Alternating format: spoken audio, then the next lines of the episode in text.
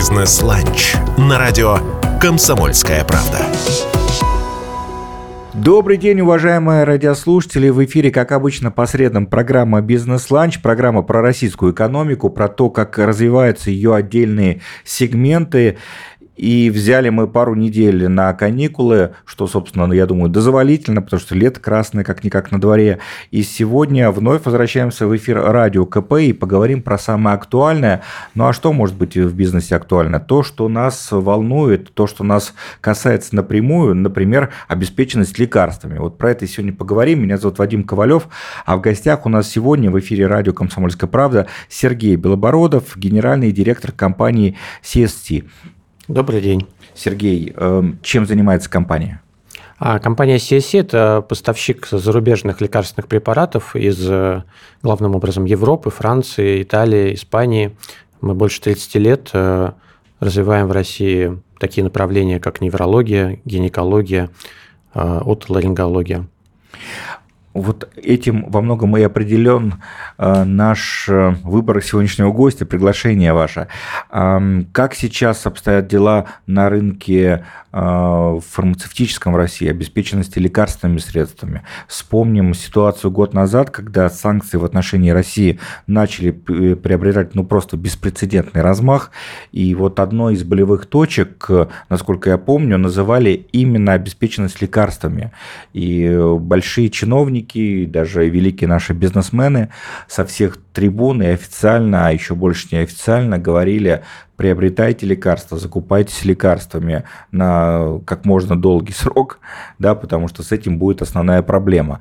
Вот насколько мне кажется, как потребителю, опять-таки, э, такого большого кризиса в отношении доступа к лекарствам не случилось.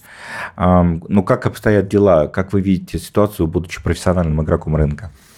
Да, безусловно, 2022 год сказался на динамике рынка, и в марте прошлого года мы видели феноменальный скачок э, спроса, как раз связанный с тем, что э, пациенты покупали препараты впрок.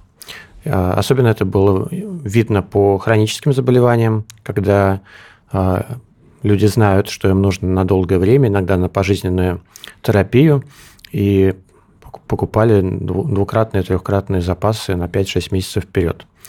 А, ну, в то время могли бы, может быть, и на всю жизнь закупиться, но не смогли, потому что препараты в аптеках эти быстро а, кончились. И подорожали сильно. Да, и были спекуляции на ценах, а, и не было смысла, на самом деле, их закупать так, в таком количестве по такой дорогой цене, потому что уже где-то с апреля-мая поставки почти всех препаратов после временной паузы возобновились, Пауза была скорее логистическая и экономическая, потому что перестраивались э, цепочки поставок и была неопределенность курса. Курс в, скакал, в, да. В апреле, да, он mm был очень э, большой, потом упал.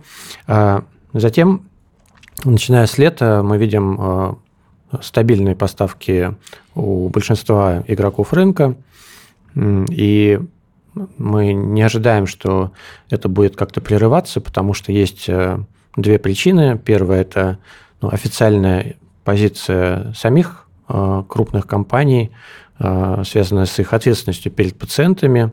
И компания, которая, можно сказать, подсадила пациента на длительный прием определенных препаратов, она, я считаю, несет ответственность за то, чтобы обеспечить его бесперебойно.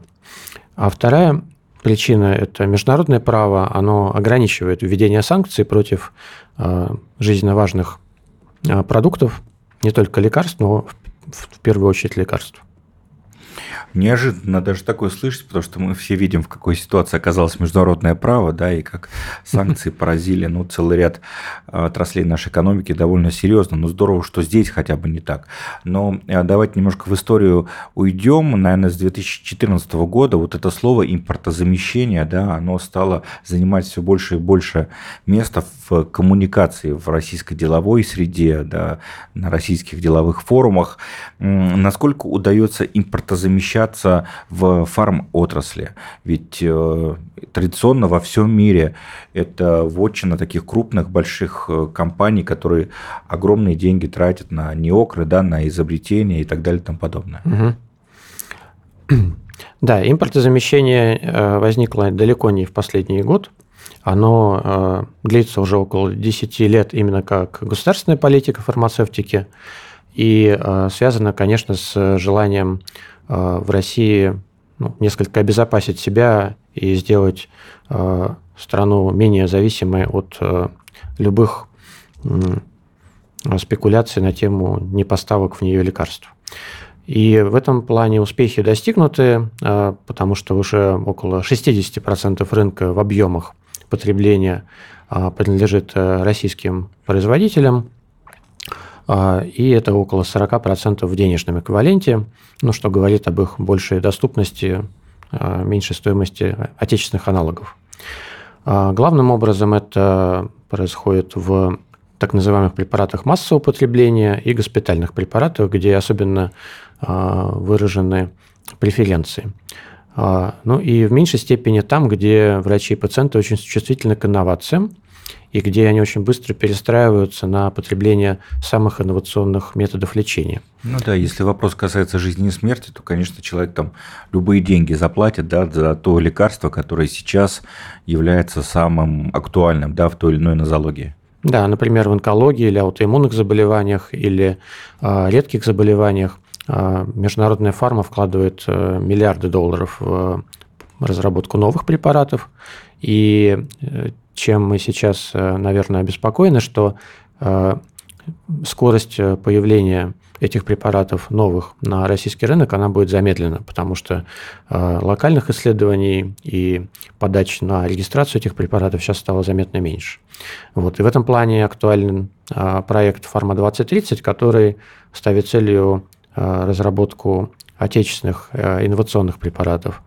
А, но здесь тоже сложно ожидать полного импортозамещения, потому что, конечно, разработка каждого нового препарата – это огромные инвестиции, и мы не сможем заменить собой весь э, инновационный э, глобальный мир. Поэтому э, чем активнее мы будем вовлекать международные компании все-таки в регистрацию новых препаратов, тем, я думаю, конечно, для отечественной медицины будет лучше.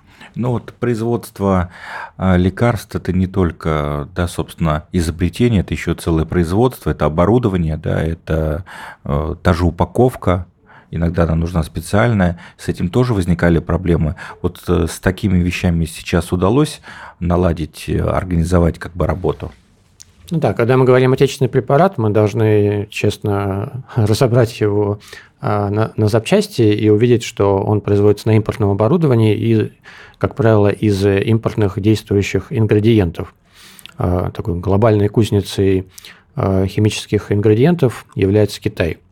И учитывая сейчас неплохие торговые отношения с Китаем, в общем, здесь перебоев, если они были, то по тем же причинам, что и во всем мире, потому что Китай был на локдауне, и многие заводы там задерживали поставки. А, но сейчас эта ситуация разрешилась, и, в общем, в 2023 году поставки для отечественного производства китайских субстанций вряд ли будут как-то затронуты. А, есть э, проекты по развитию отечественного производства субстанции, но они единичные, и они точно не... А, не меняют рынок. Они дополняют рынок э, своим ценовым а, предложением, альтернативным предложением. Есть преференции для отечественных производителей, которые делают из отечественных субстанций, это неплохо, но это точно не, Понимаете, организм человека состоит из э, тысяч рецепторов, на эти рецепторы действуют десятки тысяч препаратов, э, и это просто слишком микродисперсный такой раз, разбитый на микрорынки Большой рынок, да, разбитый на индустрия, Индустрия, которую нельзя, mm-hmm. как нефть или газ или сталь, заменить одним источником. А как обеспечивается контроль качества продукции? Опять-таки, международные компании, многие там официально вышли, да, оставили здесь дистрибьюторов, да, и так далее. Вот качество здесь не теряется контроль? А, по качеству продукции контроль только растет, потому что, наверное, последние 10 лет э, российской фарминдустрии – это 10 лет а, такого ежегодного внедрения новых э, требований – в области управления качеством. Самым Известным из них было внедрение стандартов GMP и требования к сертификации GMP. Это Good Manufacturing Practice, то есть качественная практика производства, международные стандарты качества, которые внедрились в Россию. И сейчас все заводы, которые производят не только в России, но и для России за рубежом, они проходят аудиты. А, Причем это аудиты, которые должны повторяться раз в несколько лет. А, и требования к этим аудитам только растут. Мы это видим по себе. Мы тоже поддерживаем наших производителей в прохождении таких аудитов. И степень ну, как бы требовательности российского аудитора, регулятора – она очень высокая. То есть за качество можно не переживать? За качество всегда надо переживать, но э, не, не за качество препарата, зарегистрированного в России о том, как развивается российская фарм-индустрия, мы разговариваем в прямом эфире радио «Комсомольская правда» с главой компании CSC Сергеем Белобородовым. Вернемся спустя несколько минут в дневной эфир радио «Комсомольская правда», как обычно, по средам программа «Бизнес-ланч». Не переключайтесь, скоро вновь на волнах радио КП.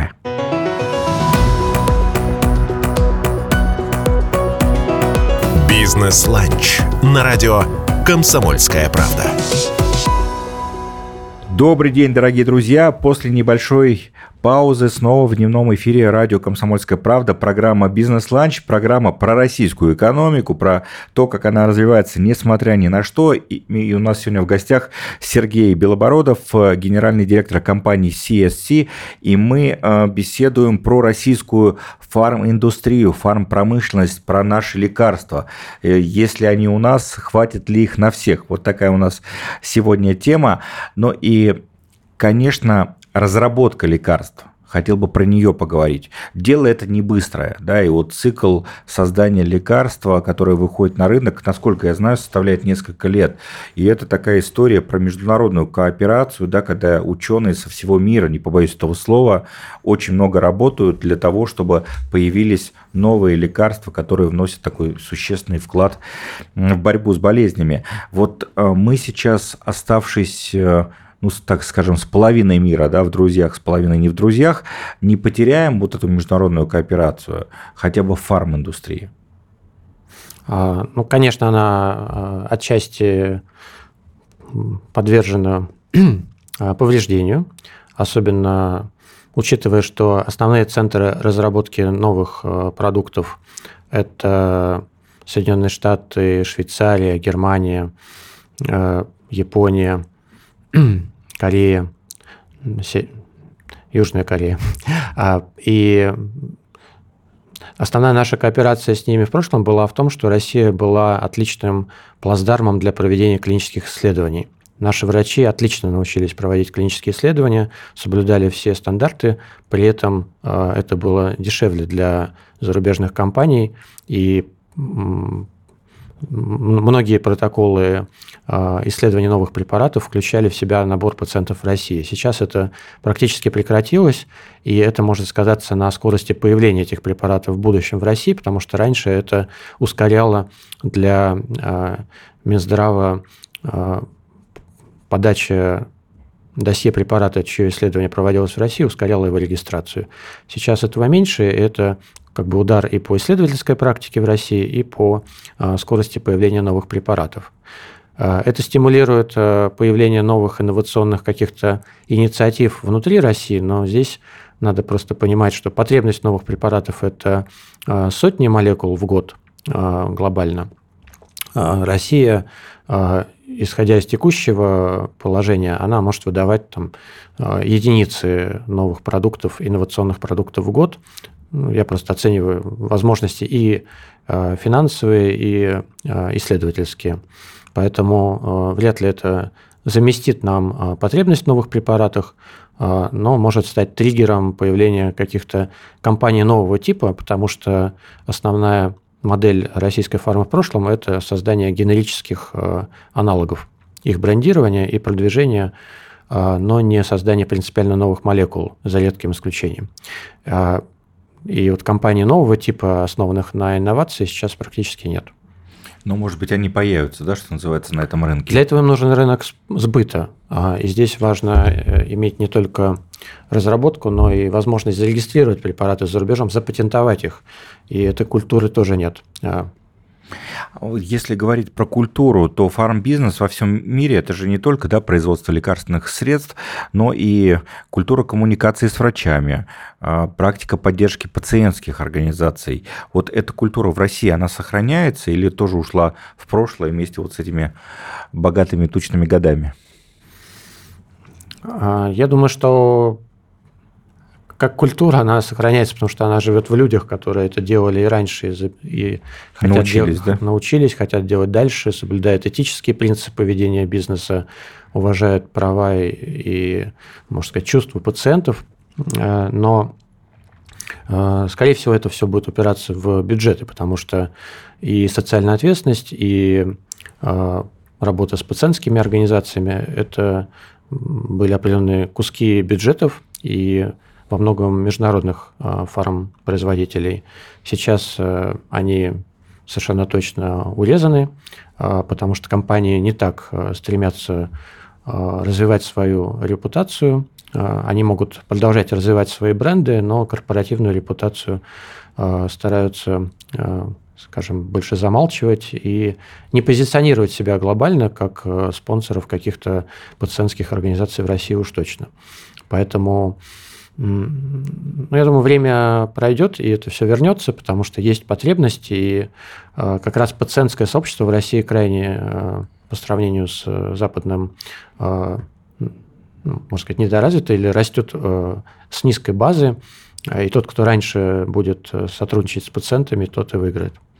Вот не могу не спросить, вот эти изменения рынка, не повлекут ли они то, что БАДы будут стремится попасть на рынок лекарств? И вообще существует ли принципиальная разница между этими классами? Угу. Принципиальная разница размыта, она существует регуляторно. А, то есть регуляторно, это значит, для регистрации лекарства вот нужно там 10 лет и много исследований и довольно огромные инвестиции. А для регистрации БАДа нужно быть э, в списке веществ, которые входят в состав БАДов, там, несколько сотен веществ, которые, соответственно, разрешены как регистрация как БАД. Дальше это стоит э, там, в сотни раз меньше денег, и э, через два года у вас на рынке новый БАД э, с новым составом. Или через полгода у вас новый БАД с тем же составом, что и другие. Поэтому существует перетекание из лекарств в БАДы, э, тех молекул, которые можно выпускать как БАДы. И порой эти молекулы даже выпускаются на более, современном, в более современной форме. Приведу пример. Э, вот есть лекарственные препараты в форме железа, их давно все знают, применяют, но появляются БАДы в форме железа, который имеет микронизированную форму с большей биодоступностью, то есть препарат всасывается... Лучше усваивается. Лучше усваивается, вызывает меньше желудочно-кишечных побочных эффектов и быстрее восстанавливает уровень а, гемоглобина. А, но он не лекарственное средство, а БАД. А, это, так и скажем, я бы назвал благоприятная форма, когда БАДы устремляются в рынок лекарств и замещают собой их, и врачи их выписывают с большим удовольствием. А есть неблагоприятная форма, это когда а, БАДы не являются тем же самым, что содержится в лекарстве, а, но нажимают на те же а, болевые точки и потребности пациента. Например, известная всем тема тоже коллаген. Коллаген входит в состав суставов. Но это не значит, что если есть коллаген, то суставы станут здоровее. Знаете, понятно, что если есть мясо, мышцы не вырастут. Но почему-то э, у многих э, пациентов есть э, вера, что если есть коллаген, то суставы будут крепче. Нет, не будут, потому что коллаген расщепляется в желудке, кишечнике до аминокислот, и, собственно, никакого коллагена в кровь не поступает. Но есть лекарственные препараты, которые стимулируют синтез коллагена в суставах, которые, собственно, и создали этот научную базу того, что угу. коллаген в суставах а, нужен. И, соответственно, а, роль а, дальше нас, как производителей, в том, чтобы как бы эту правду выявлять, и до пациентов доносить. Сергей, я знаю, что вот в CSC вы уже упомянули врачи, которые выписывают да, лекарства. Вот вы активно развиваете коммуникацию через интернет. Получается эту коммуникацию с врачами э, так выстраивать, или эта среда слишком консервативна? А сегодня современный доктор без интернета – это просто не доктор, потому что вся информация, которая выпущена только на бумажных источниках, как правило, устаревает к дате своей публикации. Вообще в в медицине каждые 3-5 лет обновляются методы лечения настолько, что все, что лечили раньше, чем лечили раньше, считается уже наоборот вредным. Поэтому важно да, быть э, всегда в теме, и мы, безусловно, используем э, интернет э, интернет-журналы, интернет-вебинары. Все обучение врачей сейчас построено на дистанционном обучении. И мы этому тоже активно способствуем, в этом участвуем. Эм, Сергей, мы уже не представляем свою жизнь без покупок в интернете. Да? Вот в пандемию появилась возможность, э, регулятор нам такую возможность дал, покупать лекарства в всемирной сети. Какие еще изменения необходимы, чтобы отрасль развивалась? Может быть, какие-то истории есть с регуляторикой? Ну, в этой отрасли есть разные лобби, которые между собой взаимо, как бы конкурируют. Есть лобби а, аптек, а, который, естественно, хочет защитить себя от э, любых интернет-интервенций, особенно таких крупных площадок, как маркетплейсы. А есть, э, естественно, лобби маркетплейсов, которые хотят войти на очень вкусный и маржинальный прибыльный рынок лекарств. А, сейчас мы находимся на той фазе, когда, вот, кстати, к вопросу об БАДах, в интернете онлайн покупка БАДов гораздо более легче происходит, чем покупка лекарств. Я думаю, что в этом есть проблема и не, разбалансировка. То есть для пациента купить а, БАД легче, чем лекарство. Я мечтаю о том, чтобы это уравнялось, и мы могли любой препарат заказать а, на маркетплейсе. Сергей, спасибо огромное. Спасибо, что нам сегодня такой ликбез провели практически по теме фарм индустрии. Надеемся, что все будет с этой сферой благополучно, потому что она правда влияет на каждого из нас. Каждый из нас ходит в аптеке, да, заказывает лекарства и так далее и тому подобное. Сергей Белобородов, генеральный директор компании CSC, был в дневном эфире радио «Комсомольская правда» в программе «Бизнес-ланч». Меня зовут Вадим Ковалев. Желаем вам отличного дня, крепкого здоровья и оставайтесь на волнах радио «Комсомольская правда». Уверен, что услышите сегодня еще очень много интересного. Хорошего дня. Бизнес-ланч на радио «Комсомольская правда».